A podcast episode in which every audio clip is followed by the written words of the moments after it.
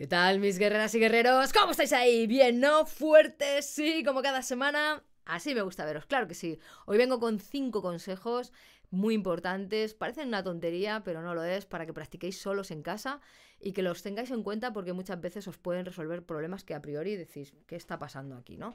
Veréis, primer consejo que yo os daría es que os miréis en un espejo cuando estéis cantando, porque los profesores de canto muchas veces simplemente con veros vuestra postura, esa barbilla demasiado hacia arriba o eso, esa chepita también que, que nos sale muchas veces, eh, según qué posturas ya nos están diciendo cómo va a salir esa voz. Entonces sería muy interesante que de vez en cuando os miréis en el espejo y veáis si estáis haciendo cosas mmm, rarillas. ¿vale? Si tenéis demasiada tensión o esas posturas ahí raras, ¿vale? Así que miraros en el espejo va muy, muy bien. Lo segundo que os voy a decir es que no levantéis la cabeza cuando queráis conseguir un agudo, ni os pongáis de, de puntillas y estas cosas que hacéis, ¿no? No, no, no, no intentéis levantar hacia arriba para que. Porque la voz sale por la boca y la voz sale así, directa, ¡pum! Hacia, hacia adelante, no sale hacia arriba, hacia un lado, hacia otro. ¿De acuerdo? Entonces, otro consejo que os doy es que no busquéis los agudos poniéndoos de puntillas o subiendo la cabeza o estas cosas que hacéis, ¿vale?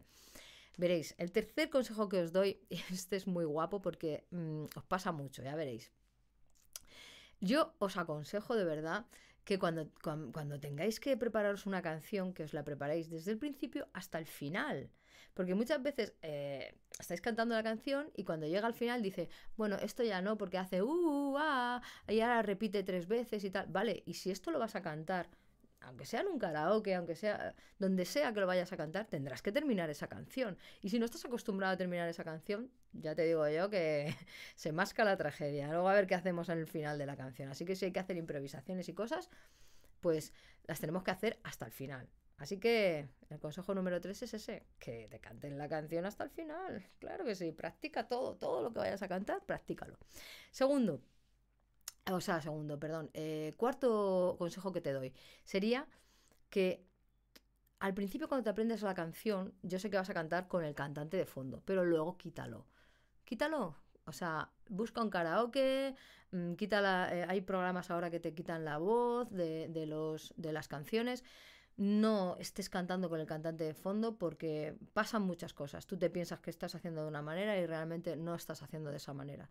Y luego pasan esas cosas de, jolín, es que con el cantante de fondo lo hago muy bien y, cuando no está el cantante pues no me sale tan bien. Mm. Eso es un problema. Así que fuera, fuera. El cuarto consejo es que fuera.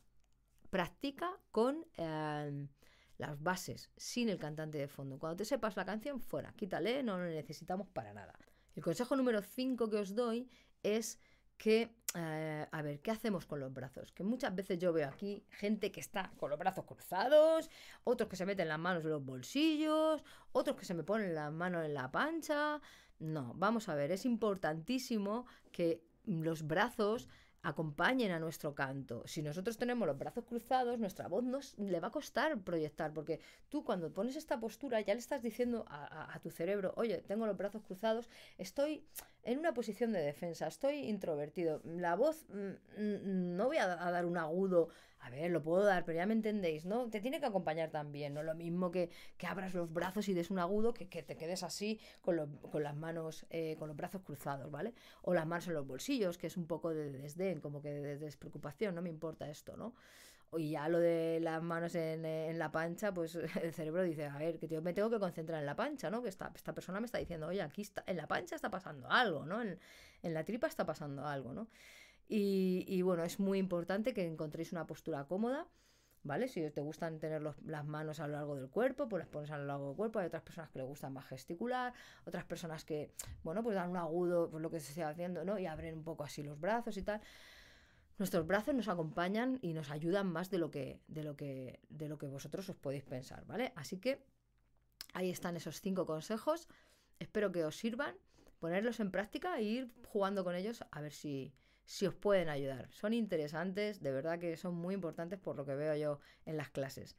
Espero que os haya gustado el vídeo, que os haya servido mucho.